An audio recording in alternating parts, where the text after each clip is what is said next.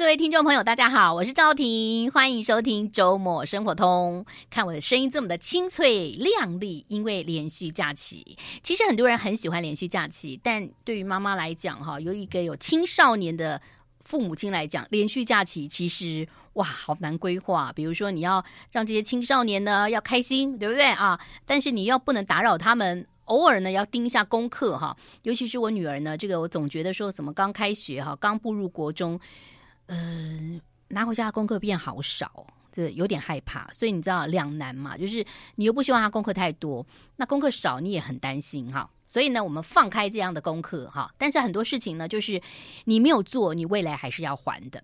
那比如说呢，可能呢，很多朋友在念书的时候谈到了这个国外的历史了哦，就是对于国外的历史跟地理，大概我们就是呃很粗浅的去认识，除非你对这个国家有特别的认识哈。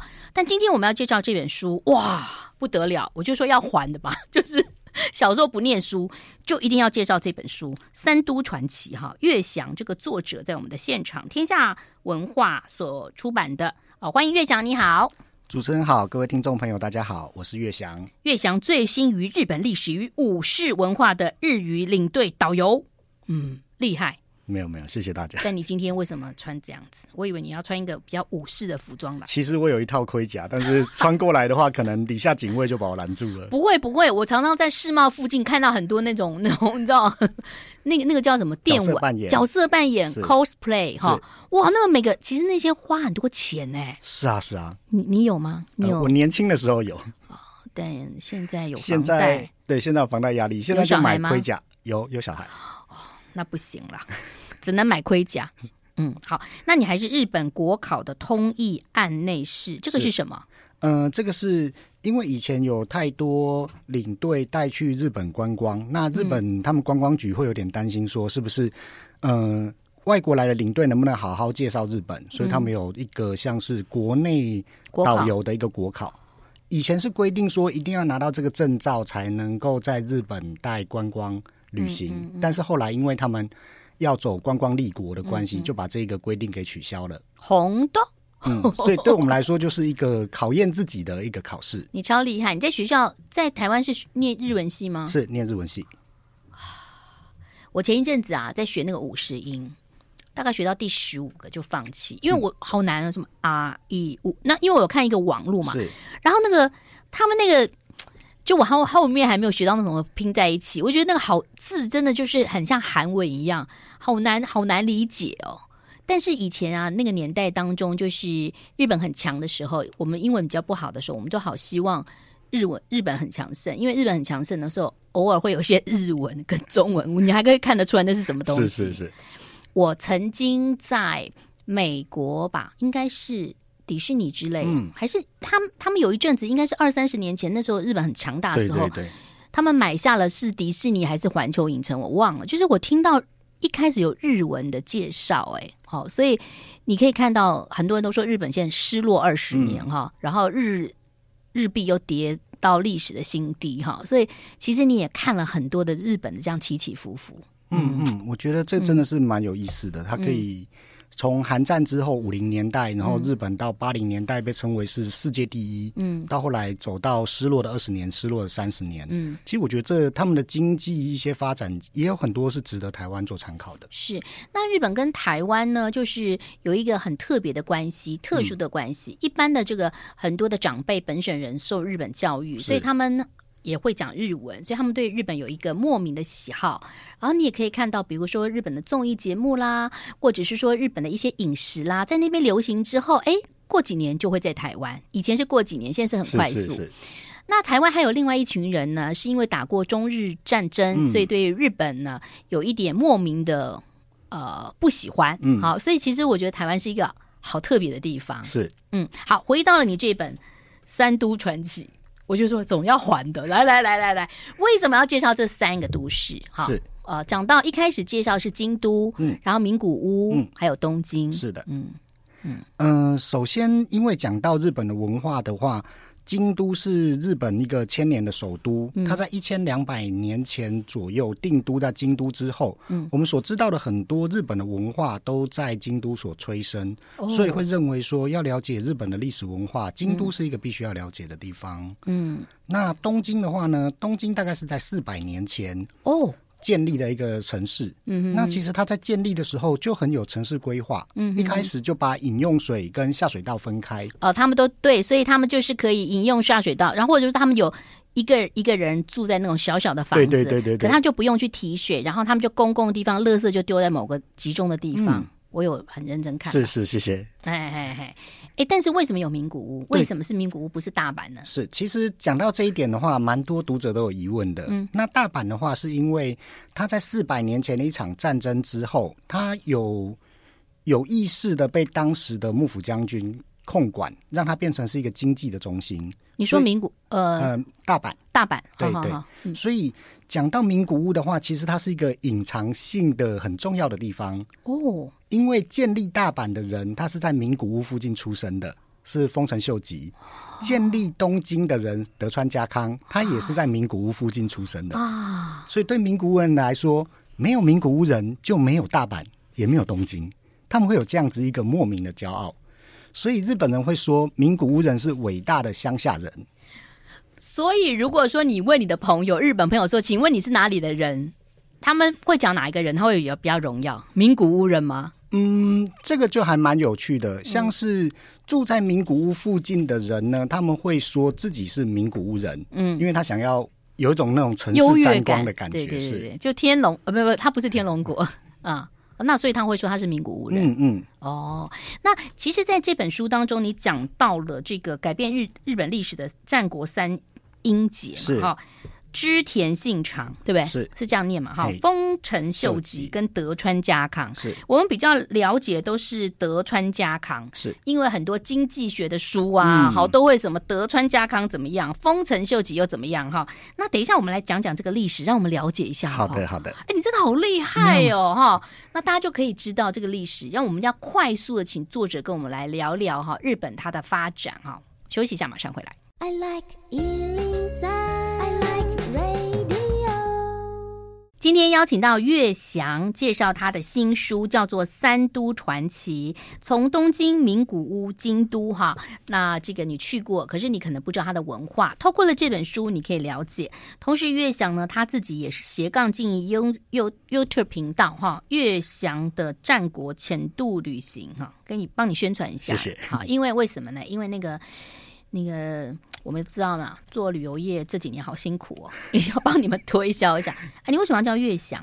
哦，岳翔哦，嗯，其实是以前听到这个名字，觉得哎，这个名字蛮有趣的，蛮蛮有个性的。因为我自己的本名很蔡奇阿米啊，所以我想给自己取一个漂亮一点的笔名。哦，是灯辉吗？哎，没有，其实在后面有是俊男。哦，俊。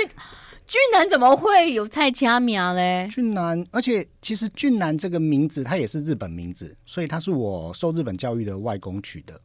所以我在带团的时候，哦、呃，对台湾的客人，我会讲说我是俊男；那对日本人，我会我也会用俊男的这个名字的日文发音，他们也会知道怎么念。头西哦。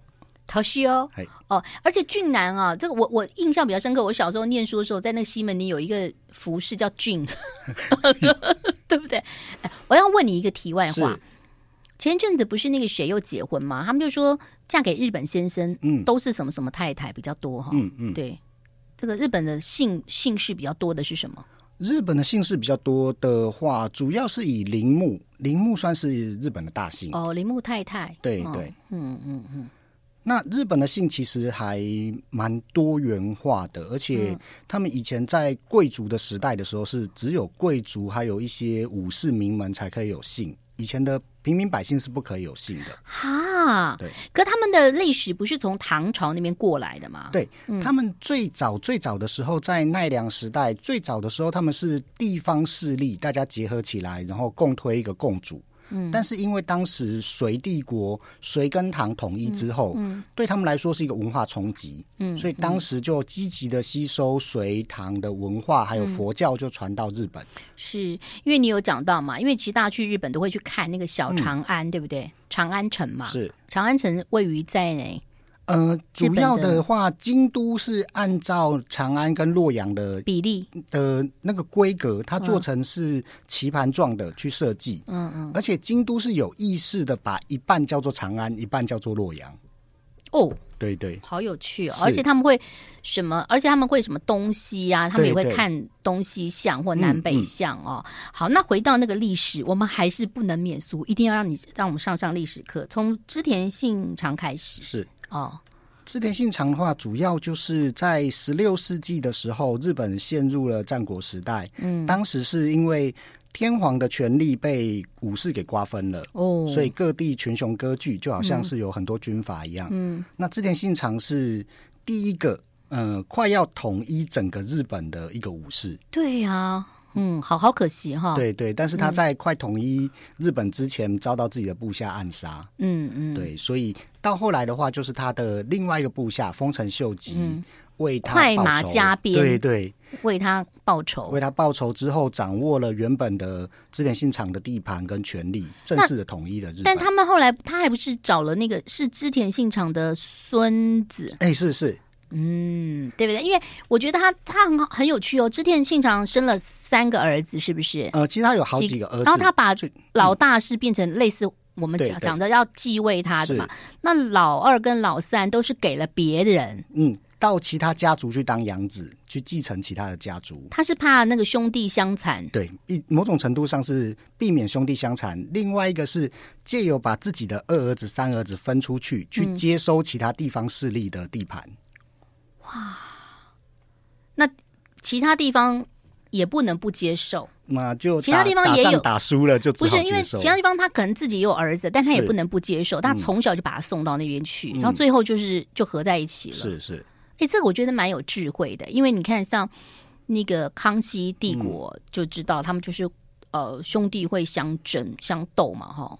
那可是他最后也是没有统一呀、啊，最后还是丰田丰臣秀吉，丰臣秀吉是统一了。嗯嗯，丰臣秀吉是一个他从农民出身的人，所以他是一个非常长袖善舞，然后很会跟别人打交道的人。嗯，但是坏处也就是因为他的出身比较贫贱。嗯，等到他统一日本之后，他就有点管控不住自己的欲望。哦，所以发动了对朝鲜的战争，嗯，所以导致日韩的关系四百多年来不好，其实跟丰臣秀吉有很大的关系，嗯，哦，当时明朝也派军去支援韩国，嗯，所以这件事情也导致于明朝的国力遭到衰退，所以这一整件事情一整个影响中国、韩国跟日本。的政治嚣张，所以那时候明朝是。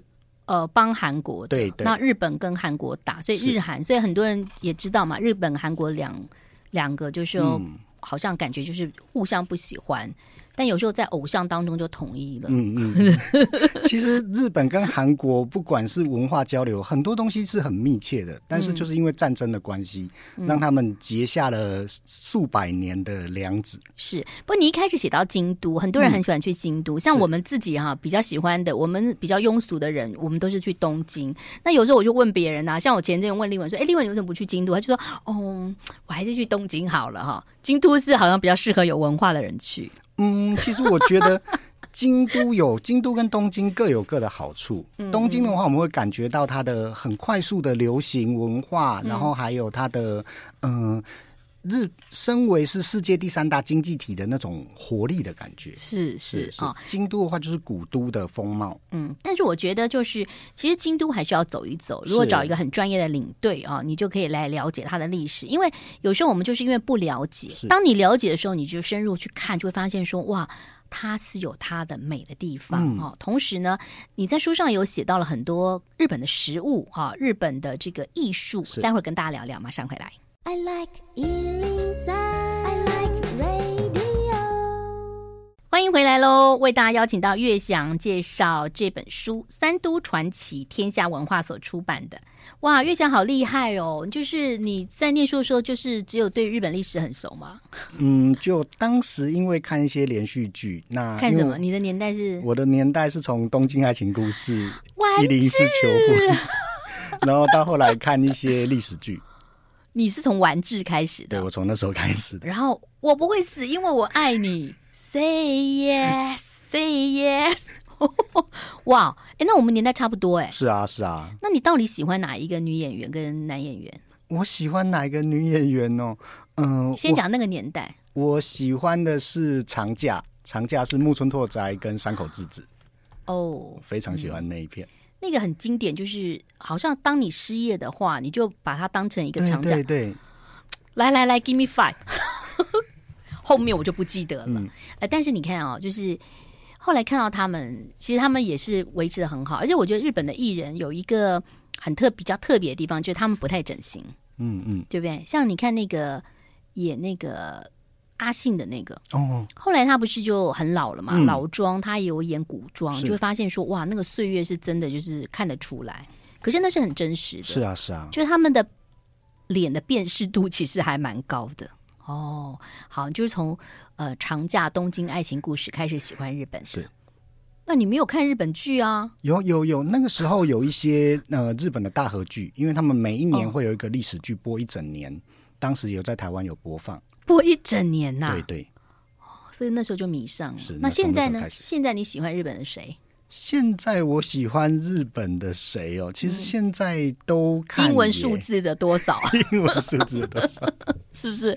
对，多少也会有，多少也会有啊、嗯哦。好，回到了这本书当中，其实你一开始讲到了京都，其实你有特别提到了洛中洛外图屏风，是、嗯、哦，这个要特别讲一下，好不好？嗯。嗯，它是当时在十六世纪的时候，因为当时的日本曾经受到战乱，京都受到战乱的破坏，嗯，所以当时有很多工商业者，嗯，他们出钱重建京都，嗯，那这些工商业者非常喜欢一些金碧辉煌的东西，嗯嗯，所以当时最有名的一个，其实它就有点像是中国的《清明上河图》的感觉，嗯，他请绘师描在屏风上面描绘了当时的京都的风貌，嗯，而且他会用金色的颜料。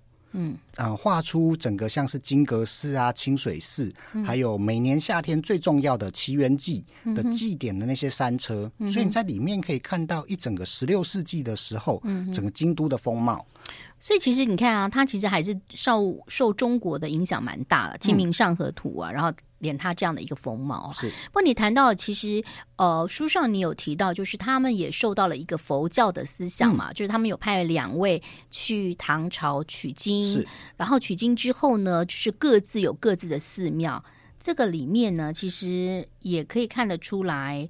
呃，日本受佛教的一个影响很大，所以我们也看到很多的寺庙。对对，一开始佛教是被当作是镇护国家的一个国教，嗯，来受到国家的保护。嗯，那后来其实佛教跟神道教其实它有一段时间是融合在一起的。嗯，是因为明治维新之后，他们觉得神道教属于日本，应该把它跟佛教分开来。哦，所以我们才会。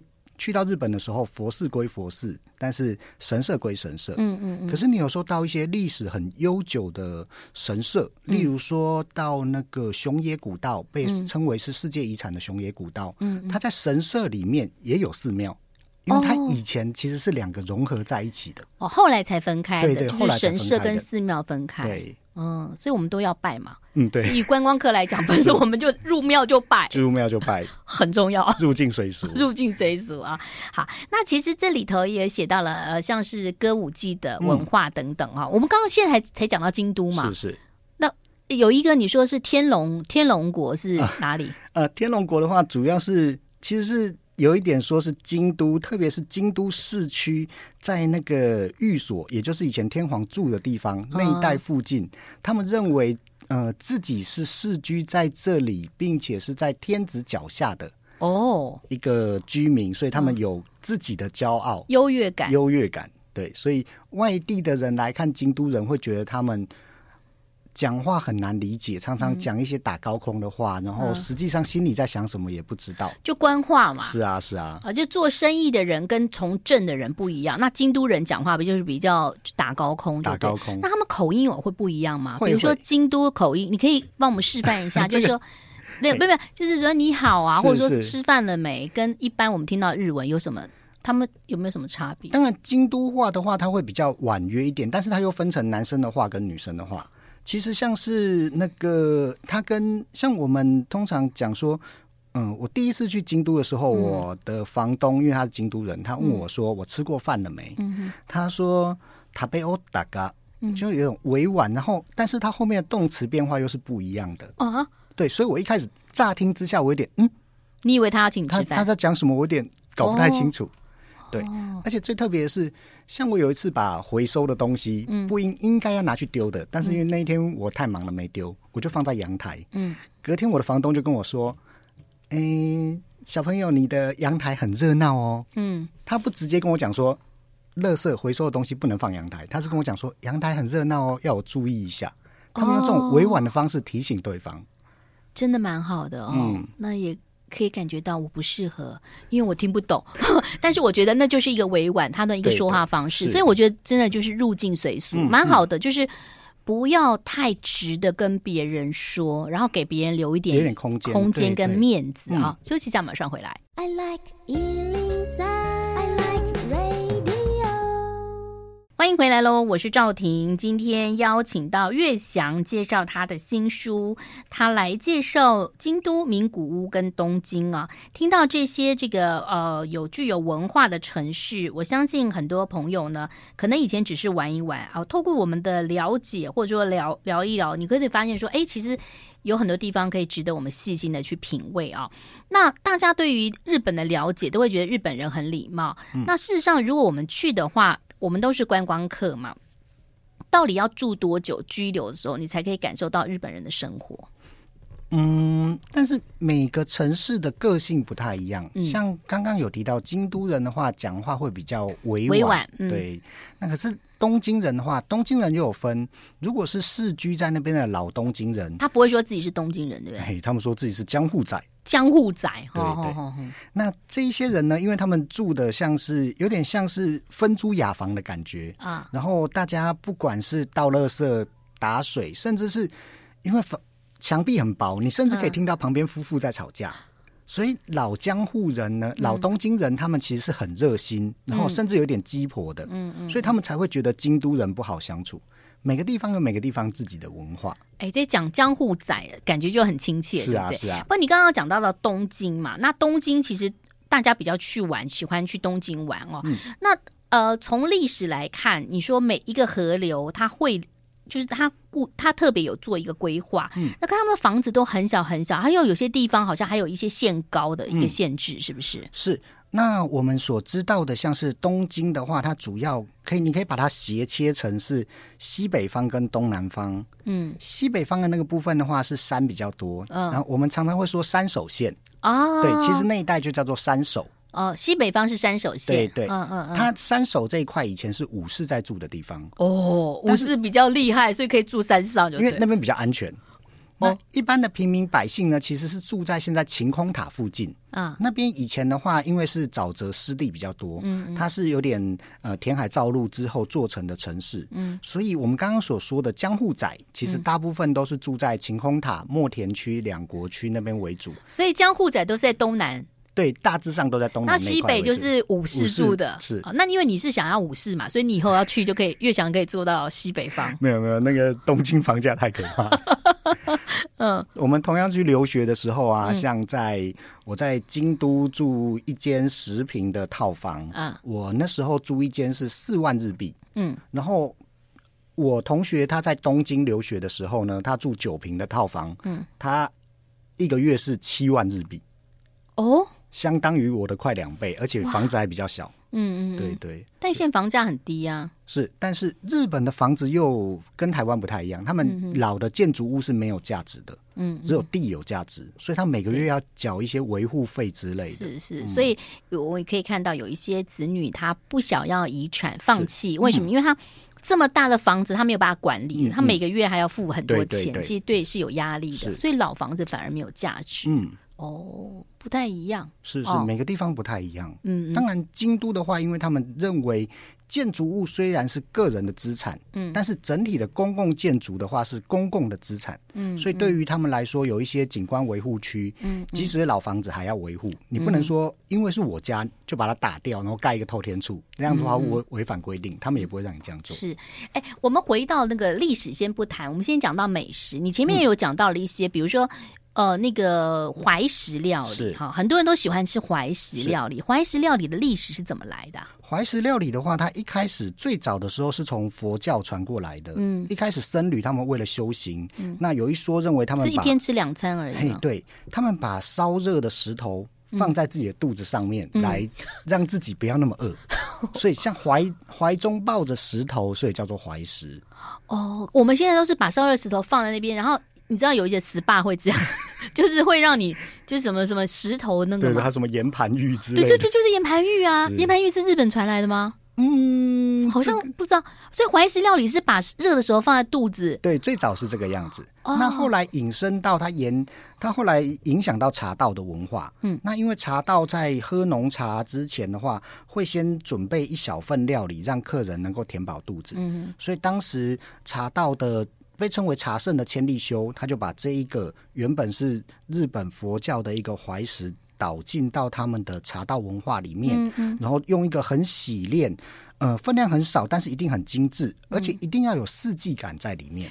对，有冬天有秋天有秋天的东西，对对对，然后春天有春天的花，是哦，哇，很精致，是是。我觉得每次去日本呐、啊，就是。打他打开他们的包装都有惊喜，就是哇，你看那个好漂亮，人家送你一个纪念品，然后你就觉得好好看啊，然后每一个东西都好美哦，这是他们就是喜极致，就是嗯，怎么讲？有一句话是说，他真的好，真的像假的，嗯，假的又像真的，就是你有时候分辨不太出来。是哦，他们很喜欢那种稍纵即逝的感觉，因为他们纬度比较高，嗯，四季变化很强，所以对他们来说，樱花为什么漂亮？因为今天过了之后，可能它明天就谢了，所以它保持要抓到它最美那一瞬间。其实我在那个《艺伎启示录》，章子怡她演的那个呃戏，巩俐的，我就觉得哇，可以体会到比较日本的文化，因为我们毕竟对日本不太了解。但因为我我第一次是去追。樱花的时候就比较没有感受到，因为就是 那五天就不断的在追樱花，你知道那他会看那个，嗯，因为日本会写几月几号哪边有，然后你就游览车就跟着追，就是我觉得日本很多地方真的是要放慢脚步，对，你才可以感受到。是。哦，好，那你刚刚讲的怀石料理之外，其实还有很多料理啊，什么寿司、握寿司这些也都是有由来的，对不对？哦。而且它那个字是不是也是什么怎么怎么传过来？对对对，它其实用的汉字是从中国传过来的。嗯，那我们现在所说的寿司是大概现在三四百年前的江户时代，他们认为寿长寿嘛，哦，族长长寿，所以叫寿司。他觉得这个字发音相同，嗯、然后字写起来又好看，所以现在才写成寿司。嗯、那豆皮寿司也是这样子来的吗？嗯、豆皮寿司的话呢，它是当地的一个传统的料理，特别是因为豆皮寿司的话。传说日本的狐狸很喜欢吃豆皮，嗯，然后狐狸又是农业神的使者，嗯，所以他们会把豆皮寿司献给农业神，也就是福建道和大社的神的使者那个狐狸。哦，所以我们在吃拉面的时候，就是豆皮拉面都是狐狸拉面，所以这很有趣啊，哦！你真的是把那个历史跟现代的一些东西能够融入，哎，让大家能够了解。休息一下喽，待会儿继续聊。I like 乐祥的三都传奇，哪三都哦？不是这个选举，大家不要想到说哦，我们台湾六都没有啦。这个日本三都，东京、名古屋跟京都哈，文化散步。那月翔是一个很资深的领队，所以呢，大家如果说想要找他带团的话，请自行去找他联络。反正你就打月翔你就知道了哈。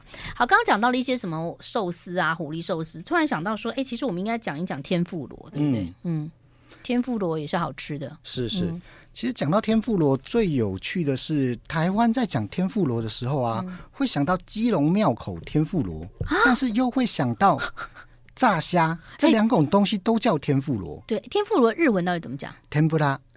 就甜不辣。对对对，其实甜不辣，所以甜不辣其实是因为甜不辣，然后去拿中文的谐音来写的。哎，可是你讲到甜不辣跟天妇罗，我的想法又不一样。如果你跟我说甜不辣，我就会想到说市场里面的那个甜不辣，嗯，然后加加一呃那个万华那个万年地下室的甜不辣，嗯、是还可以加汤，对不对？对对对就是萝卜啊什么什么的。那可是天妇罗，我真的就会有有炸虾哎、欸。其实。在日文里面，关东所讲的天妇罗，就是我们所说的像是炸虾之类的。Oh. 那些最早原先是十六世纪的时候，葡萄牙商人来这边做生意。嗯，因为葡萄牙商人的话，他们有在斋戒的时候不能吃肉，所以他们就吃炸鱼肉，把这个东西传进来。所以其实他们不能吃。期呃，他们只能吃鱼肉，对对，不能吃四个角的就对了。对，在斋戒期的时候，嗯、那日本也沿袭了这一个文化，所以就把炸虾、啊、这一些叫做天妇罗。天妇罗，可是这个是在东京关东这边。关东的天不辣就是有鱼有炸虾，对，然后我们有什么炸莲藕之类的东西。嗯嗯嗯。但是如果在九州那边所讲的天不辣，其实是跟台湾的鱼浆做的那个东西很像。哦，oh, 所以同样一个称呼法，其实，在同一个名字，在东京跟在九州，他看到的东西是完全不同的。嗯、所以，当你在九州点了甜不辣，没有看到虾，你不能说这不是甜不辣，这不是甜不辣，因为它就是九州的甜不辣，就是像有鱼浆，有点像台湾鱼浆打的这种的。嗯嗯，哇，这个日本人自己都知道，对不对？当然，嗯、呃，当然，因为文化传播的关系，现在整个日本人他们在讲到天妇罗的时候，想到是炸虾。但是他们到九州去吃乡土料理，如果是乡土料理的天妇罗的时候，嗯、就是我们所知道的那种鱼浆，然后里面可能会有一些豆腐啊，或者是一些切碎的蔬菜在里面的东西。哦，那一方面也是因为当时在日治时代的时候，很多九州人来台湾，他们看到做法一样，嗯，所以把台湾这种基隆甜不辣那鱼浆那种的叫做天妇罗。哦，原来如此。对对哦，所以其实有时候文化的融合就是这样子。但你如果真的要找某一个时间、某一年，很难讲。嗯、哦，有时候就是慢慢的这样，慢慢就变成这样。就像很多菜，它的名字也是会有一些什么什么不同的念法哈。那、嗯嗯、不过呢，前一阵子还蛮呃红的一个叫做五季家的料理人，嗯、是我看了以后都好想做菜。就是那就是说有两个小女孩，呃。